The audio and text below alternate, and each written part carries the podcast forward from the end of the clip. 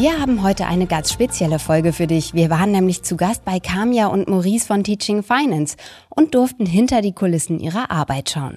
Dabei haben wir die beiden ausgefragt. Wie investieren sie selbst? Wie erklären sie ihren Eltern, was sie machen? Sind Finfluencer nur eine Blase? Und welches Buch solltest du lesen? Viel Spaß mit diesem ganz besonderen Interview.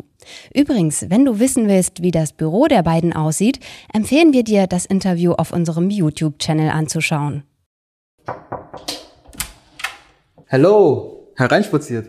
Hi. Schön, dass ihr da seid. Willkommen, willkommen. Oh oh, wer ist denn hier Fan? Schuldig, schuldig. Wir sind beide Fans, aber ich bin hier, hier der Death Note-Fan. Ja. Kamia, was ist denn der schnellste Weg, um arm zu werden? Boah, versuchen schnell reich zu werden, ist hier immer unsere Antwort. Ja? Oder versuchen reich auszusehen, ohne es zu sein, ja? Konsumschulden aufzunehmen etc. Ja, davon würden wir auf jeden Fall abraten. Warum habt ihr angefangen mit Teaching Finance? Um genau solche Fehler zu vermeiden bei den Leuten. Ja? Wir selbst haben in der Kindheit nicht viel finanzielle Bildung genießen können, sind auch in relativ bescheidenen Verhältnissen aufgewachsen. Deswegen war das Thema Geld und Finanzen immer ein großer Motivator für alles, was wir gemacht haben. Und wir sind eben als Ingenieure, wir sind ursprünglich Ingenieure, sind wir ins Berufsleben gestartet, dachten, wir bekommen gutes Gehalt und damit haben sich alle finanziellen Probleme gelöst, als wir gemerkt haben, das ist nicht so, finanzielle Bildung ist wichtig und vor allem als wir realisiert haben, oh, wir kriegen es ja alle nicht in der Schule beigebracht, wir bekommen es ja, die meisten bekommen es auch nicht im Elternhaus beigebracht, haben wir realisiert, okay, das ist ein Problem von sehr, sehr vielen Leuten und äh, weil wir uns in der Freizeit viel damit beschäftigt haben, haben wir auch gelernt, wie wir das gerade für unsere Zielgruppe, für junge Leute auch lösen können. Und äh, dann hat eins zum anderen geführt. Und woher kennt ihr beide euch? Wir kennen uns tatsächlich seit dem Kindergarten und äh, seitdem hat der Racker mich auch nicht mehr in Ruhe gelassen. Nach außen seid ihr ja ein super Team und total harmonisch, aber in welcher Situation wart ihr denn schon mal unterschiedlicher Meinung? Ihr habt doch bestimmt auch mal Zoff miteinander. Ich würde mal sagen, also bei uns ähm, her, ja, herrscht immer ein Credo und zwar Kritik wird nie persönlich genommen. Also wir sind grundsätzlich immer sehr harmoniebedürftige Menschen und äh, wir hören einander zu. Und deshalb würde ich sagen, ist es nie wirklich zu einer Situation, Situation gekommen, in der es wirklich eskaliert ist. Nee. Also es gibt einzelne Themenfelder, da sind wir uns nie einig, wie Fußball beispielsweise. Und Maurice ist auch ein sehr, sehr schlechter Verlierer, was Spiele angeht. Das stimmt. Ob es jetzt FIFA ist, ob es Tischtennis ist oder ob es auch eine einfachere Wette ist. Und äh, da sind wir regelmäßig, kriegen uns da in die Haare, aber das äh, kriegen wir schnell wieder hin. Ne? Was bedeutet Geld für euch? Hm. Also es ist immer sehr, sehr schwierig, aber ich würde mal sagen, ich habe da letztens mit einem Kollegen ähm, sehr, sehr intensiv darüber gesprochen. Ich sehe Geld als eine Energieform, ähm, die man wieder in eine andere Energieform eben umwandeln kann. Ja? Also Geld ist für mich äh, ein Mittel zum Zweck. Und für dich? Es ist ein Werkzeug eigentlich. Und vor allem, wenn du nutzt es am Ende so, wie du bist. Das heißt, wenn du ein guter Mensch bist, wirst du Geld nutzen, um bessere Sachen zu machen. Du bist ein besserer Mensch dadurch. Und wenn du an sich ein sehr, sehr negativer Mensch bist, dann wirst du dadurch schlechter. Ne? Wie viel Zeit steckt ihr noch so monatlich ins Portfolio-Management? Ich sehr, sehr wenig. Ja, wir sind ja, wir leben ja das, was wir auch jeden Tag den Leuten beibringen. Wir sind ja passive Investoren. Und äh, jetzt habt ihr mich hier erwischt. Ich bin hier gerade dabei, ein paar Portfolios zu analysieren in unserer Discord-Gruppe. Aber wir selbst investieren passiv und deswegen die meiste Energie, die meiste Zeit, der meiste Fokus geht in unsere eigene Firma. Da sind wir sehr aktiv, aber wir investieren sehr passiv und deshalb habe ich das schon sehr, sehr lange nicht mehr reingeguckt. Der erste Trade? Hm, mal überlegen. Bei mir war das tatsächlich Adidas. Ich bin von Anfang an in ETFs rein. Der letzte? ETFs bei mir. Bitcoin. Thesaurierend oder ausschüttend? Thesaurierend. Gold oder Krypto? Krypto. So. Mieten oder kaufen? Beides. Ja. Selbst zur Miete wohnen, aber kaufen, um zu vermieten.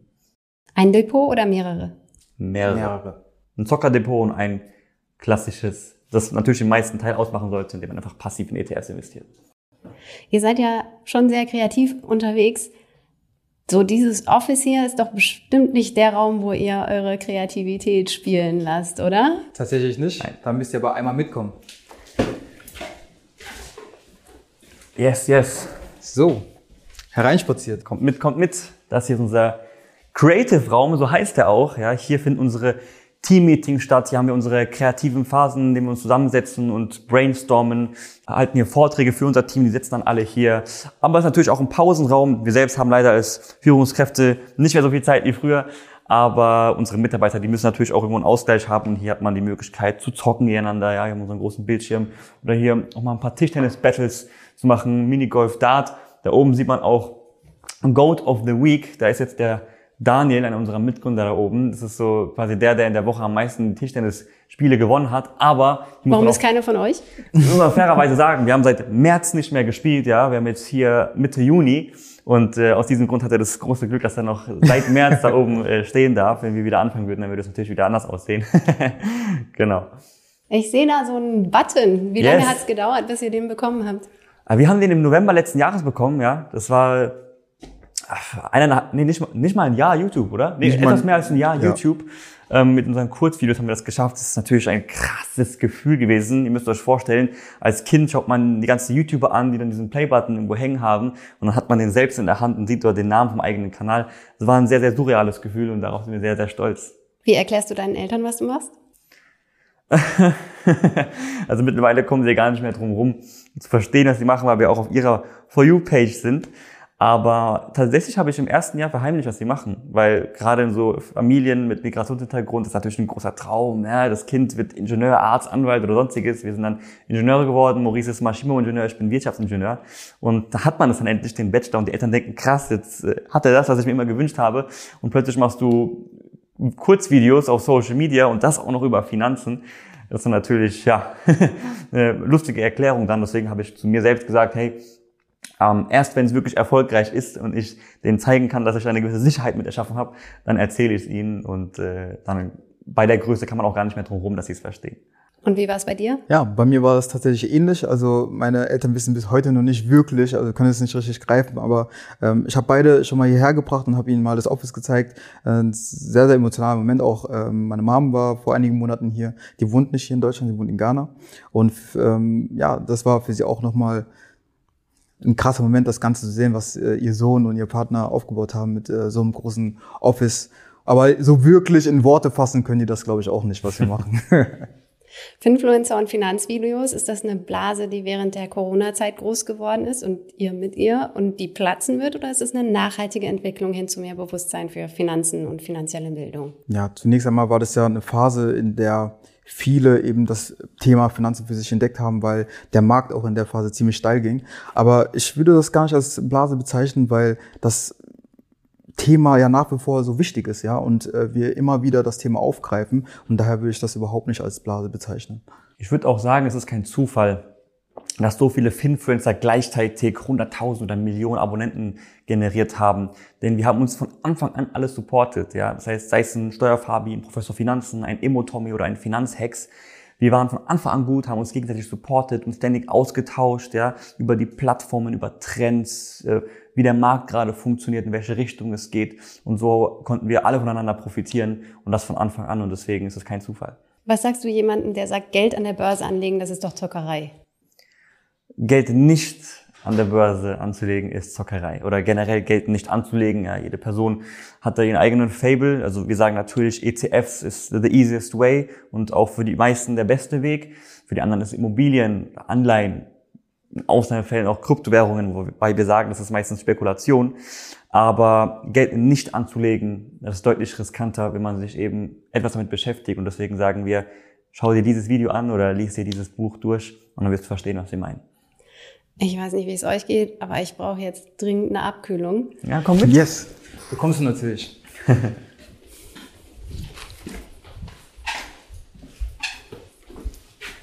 so. Spezi Cola?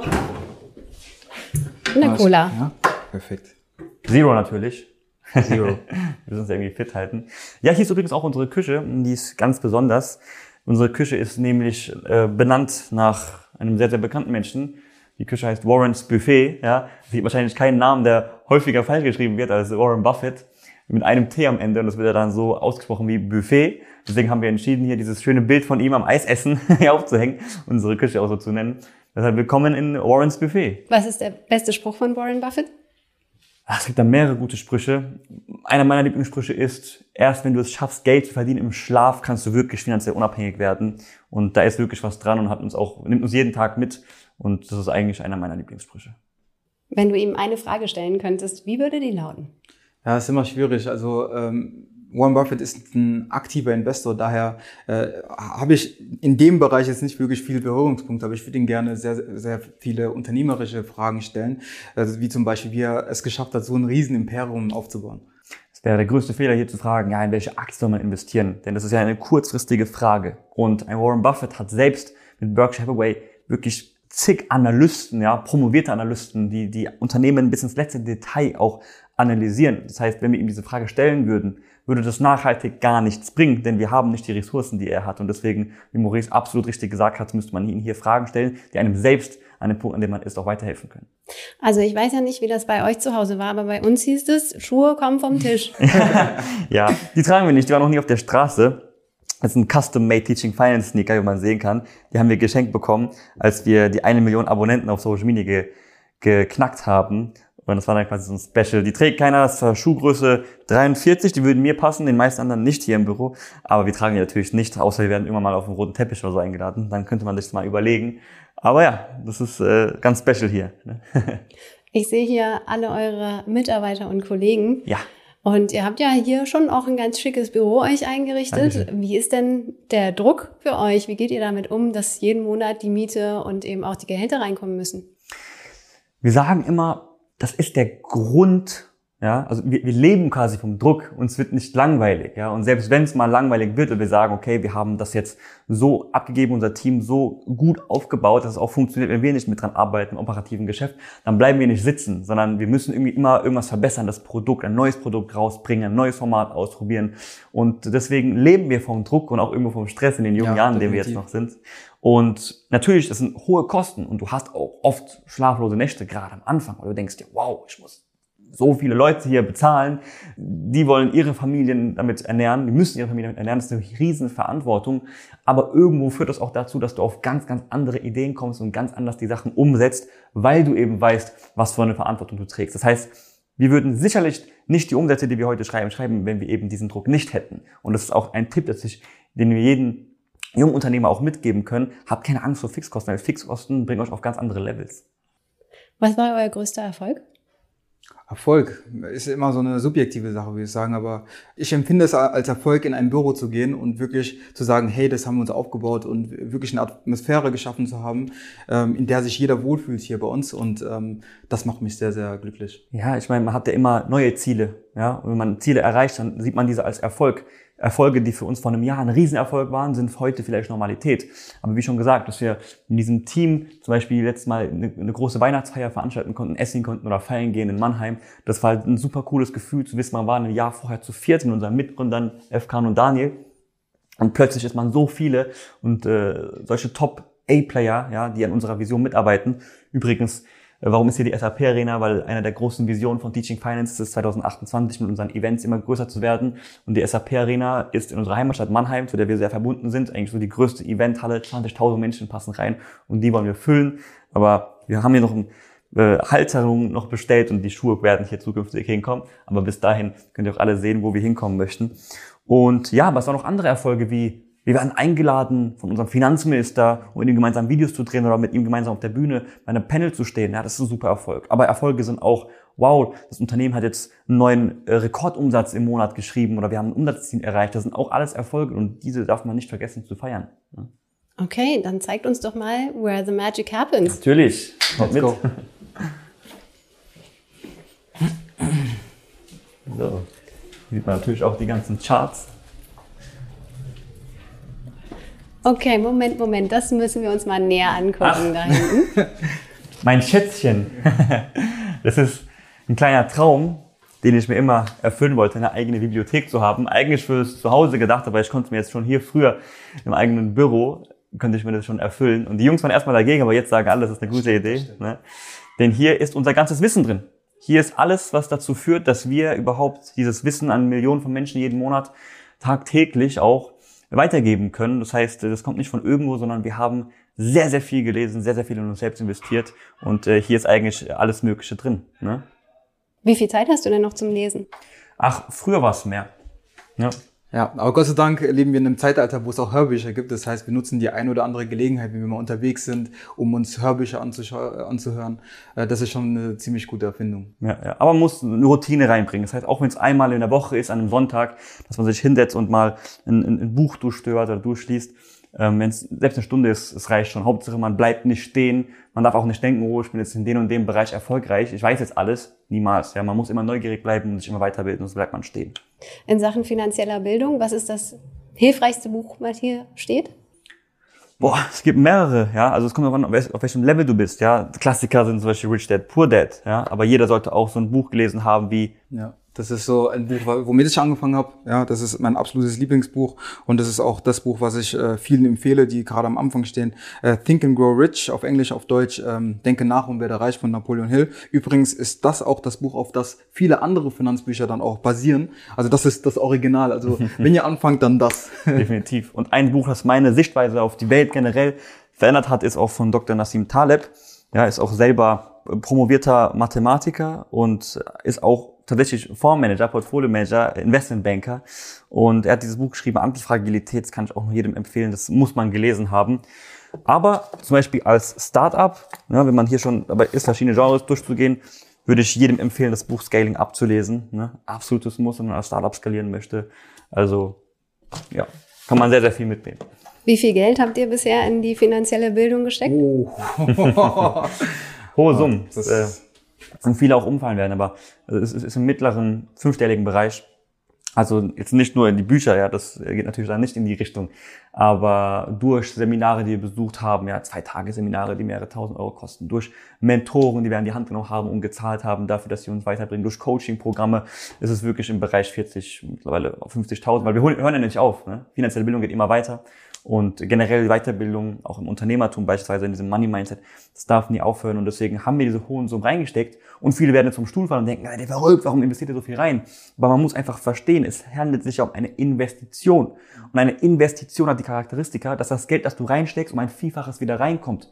Und wenn wir eben diese 50.000 Euro da reingesteckt haben, ich rede auch hier von pro, pro Kopf, Kopf, ja, dann führt es aber dazu, dass das Unternehmen dadurch monatlich vielleicht 60, 70.000 Euro mehr Umsatz macht. Und das muss man eben verstehen. Das, was du reinsteckst, bekommst du auf der anderen Seite auch wieder raus. Ne? Was hättest du gern früher gelernt oder gewusst? Hm. Puh, viele, viele Sachen, ja. Aber wir haben natürlich auch viele Fehler gemacht, die richtigen Partner zu suchen bei allem, was man macht, ja. Mhm. Ähm, die richtigen Leute, weil viele wollen natürlich mit dir zusammenarbeiten, vor allem wenn du eine große Reichweite hast und verkaufen dir halt eben einen Traum, reden so groß, am Ende sind aber die Ergebnisse so. Und deshalb sollte man da deutlich mehr Analyse reinstecken, bevor man mit jemandem zusammenarbeitet, was denn wirklich die Ergebnisse sind, die sie wirklich bisher geliefert haben. Und natürlich auch, man sagt immer wieder daher, aber es stimmt, einen guten Steuerberater, weil wenn man das nicht oh ja. macht, man an falschen Stellen spart, kann das sehr teuer werden. Vielleicht auch das Thema Fokus, nicht auf mehreren Hochzeiten gleichzeitig tanzen und äh, vor allem ähm, in verschiedenen Bereichen, also versuchen, das nicht so schnell wie möglich outzusourcen, sondern vielleicht die einzelnen Bereiche gut verstehen, wie es auch im Thema Finanzen ist. Ja, das Thema für sich selbst aneignen und dann, um später besser beurteilen zu können, ob jemand eben gute Arbeit in einem bestimmten Bereich leistet oder eben auch nicht. Okay, dann lasst uns doch mal tatsächlich in euer Studio gehen. Yes, yes, da wo die Magie passiert.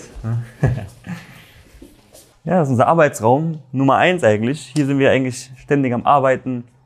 Unser Greenscreen, vor den die ganzen Videos, die jeden Monat Millionen Menschen erreichen, gedreht werden. Unsere Garderobe, wir haben auch ständig andere Kostüme an. Ne?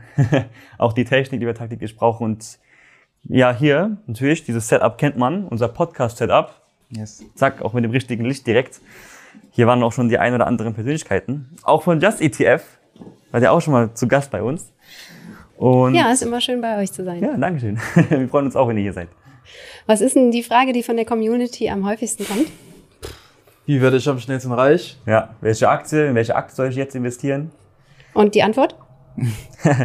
Wie ich schon am Anfang gesagt habe, du wirst am schnellsten arm, indem du versuchst, am schnellsten reich zu werden. Und deshalb sagen wir denen, lest dir das durch oder guck dir dieses Video an. Und dann wird sich schon, werden schon die Puzzleteile zusammenfügen, weil du selbst merken wirst, was ist realistisch und was ist unseriös. Der schönste Kommentar, den ihr mal bekommen habt? Ach, das sind wirklich tagtäglich so schöne Kommentare und auch Direktnachrichten, die man bekommt. Eins, was mich am meisten gerührt hat, ist jemand aus unserer Community, äh, der uns erzählt hat, dass er durch uns wirklich geschafft hat, 30, 40 Kilo abzunehmen neben den ganzen Sachen, die er noch mitgenommen hat an finanzieller Bildung. Ähm, denn finanzielle Bildung ist ja auch irgendwo immer Persönlichkeitsentwicklung. Denn jemand, der sich finanziell bilden möchte, möchte etwas besser machen im Leben, möchte er sich selbst verwirklichen. Deswegen, das ist ja meistens der Grund, niemand will ja in ETFs investieren, um in ETFs investiert zu sein, sondern weil man ein größeres Ziel damit verfolgt. Und wenn das dazu führt, dass man generell einfach besser werden möchte in allem, was man macht und das dann auch Swap-Effekte hat auf Bereiche wie Gesundheit und Sport und dann jemand schreibt, durch die finanzielle Bildung habe ich jetzt einen besseren Job oder habe 30, 40 Kilo abgenommen, bin in der Fitness, in der besten Fitness meines Lebens, dann macht uns das sehr, sehr stolz. Ich muss auch sagen, es war ziemlich herzerfüllend oder es, es ist ziemlich herzerfüllend, wenn uns Leute schreiben, sowas wie, durch euch habe ich angefangen, durch euch äh, verstehe ich das Thema erstmal, ihr habt es mir heruntergebrochen auf eine einfache Sprache und das ist eben auch das, was sich deckt mit unserer Vision, eben möglichst viele damit zu erreichen und äh, das Thema Finanzen auch näher zu bringen an die Leute. Wie geht ihr denn mit der Verantwortung um, dass ihr gerade eben junge Menschen viel erreicht? Das ist natürlich eine sehr, sehr große Verantwortung, weil die jungen Leute sehen uns als Vorbilder und vertrauen unseren Worten. Und wenn wir denen irgendwas scammy weitergeben würden, dann würden sie uns auch vertrauen und das als richtig sehen. Und das wäre natürlich sehr, sehr negativ. Deshalb sind wir extrem vorsichtig mit den Sachen und den Formulierungen, die wir ihnen weitergeben und sind aber auch sehr, sehr stolz, dass wir diese Verantwortung haben, denn die haben wir uns verdient. Ihr habt in einem Video mal gesagt, dass es euch frustriert, dass ihr mit simplen Tipps für kurzfristigen Erfolg, zum Beispiel zum Sparen von kleinen Beträgen, dass die eben sehr schnell, sehr viral gehen und sehr viele Menschen erreichen. Aber wenn ihr strategische Themen aufgreift, wie zum Beispiel Sparen mit ETFs, äh, Vermögen aufbauen mit ETFs, dass man mit denen, ähm, mit denen man eben auf lange Sicht auch viel mehr erreichen kann, aber mit diesen Videos dazu, zu diesen Themen erreicht ihr weniger Menschen. Woran glaubt ihr, liegt das? Die Leute wollen schnelle Ergebnisse. Ja? Also die Videos, bei denen es um ETFs beispielsweise geht, die sind ja auch, also die gehen auch viral. Aber die sind meistens im Bereich 100 bis 500.000 Views. Die Videos, in denen den Leuten kurze Gimmicks zeigen, wie sie schnell irgendwie Geld einsparen oder mal 5 Euro einsparen können oder vom Staat irgendwelche kleinen Mini-Almosen bekommen, die kriegen Millionen von Views, ja. Und das meinen wir eher damit. Und das liegt halt daran, dass die Masse gerne schnelle Ergebnisse sieht und nicht strategisch und langfristig denkt und sowas dann auch viel lieber mit Freunden teilt. Hey, hier kannst du schnell Geld sparen, statt hey, hiermit kannst du dir ein Vermögen aufbauen. Und zwar ohne viel Arbeit, wenn du dich anfangs ein bisschen damit beschäftigst. Und das ist eben leider gang und gäbe und das ist halt unsere Verantwortung und Arbeit, das immer viraler gehen zu lassen. Und da haben wir schon einen guten Impact, aber noch nicht genug. Sollte Finanzwissen in der Schule mehr vermittelt werden und wenn ja, was konkret? 100 Prozent. Also Finanzwissen ist für uns ein Thema, das sollte Pflicht sein. Denn finanzielle Bildung, also es gibt nur Chancengerechtigkeit und finanzielle Bildung an alle wirklich gerecht und gleichzeitig auch vermittelt wird. Und wenn es davon abhängt, was deine sozioökonomischen Hintergründe sind, weil die finanzielle Bildung halt meistens im Elternhaus weitergegeben wird und deine Eltern aber selbst nie finanzielle Bildung genossen haben, weil es eben in der Schule nicht beigebracht bekommen wird, dann gibt's halt Leute, die mit 16 wissen, was Aktien sind, die man richtig investiert, budgetiert, sich ein Vermögen aufbaut. Und es gibt halt Jugendliche wie uns, die mit 18 nicht mal einen Unterschied kennen zwischen einem Girokonto und einer Kreditkarte, eine EC und oder, oder ein, äh, ja, eine Visa oder Masterkarte und keinerlei Ahnung haben, was überhaupt eine Aktie ist und das ist halt natürlich nicht fair, denn Geld ist ein Vehikel, das man braucht. Geld macht nicht glücklich, aber die Sachen, die einen persönlich glücklich machen, die haben meistens irgendwas mit Geld zu tun. Und nur weil du 6000 Euro netto verdienst, weil du einen akademischen Grad hast, heißt doch lange nicht, dass du finanziell erfolgreich wirst. Denn wenn du es gerade mal schaffst, 50 Euro mal wegzusparen oder gar nicht, dich vielleicht sogar zu verschulden, dann äh, sparst du genauso viel weg, baust genauso viel Vermögen auf, jemand, der halt nur 1000 Euro im Monat vielleicht verdient und es schafft 50 Euro zu sparen oder nicht zu sparen. Und das muss man erstmal sitzen lassen. Und solange das eben nicht in der Schule standardmäßig beigebracht wird, gibt es ja immer das Risiko, dass es Leute gibt, die das niemals beigebracht bekommen und sich auch nie damit beschäftigen, weil es eben ein sehr, sehr trockenes Thema ist. Wobei man sagen muss, es geht nicht darum, dass jetzt jeder einzelne Finanzexperte wird, aber zumindest mal ein grundlegendes Verständnis in den einzelnen Sachen bekommt, sodass keine Unfälle passieren. Ja, Steuern, Versicherungen, ja, unser generell unser Sozialsystem, Vermögensaufbau, Inflation. Es gibt so viele Leute, die damit nichts anfangen können, weil es ständig in den Nachrichten hören. Und das ist halt natürlich ein Riesenproblem. Vielen Dank, dass wir bei euch sein durften. Vielen Dank, dass ihr da wart. Hat sehr viel Spaß gemacht. Wenn dir der Podcast gefallen hat, dann lass uns doch ein Abo da. Und wir freuen uns natürlich auch über eine gute Bewertung auf Spotify, Apple Podcast oder in der Podcast-App deiner Wahl. Vielen Dank an Anja für die Redaktion und Johannes für die Post. Du hörst Just ETF, den Podcast mit mir, Susanne. Dir viel Erfolg beim Anliegen und bis zum nächsten Mal.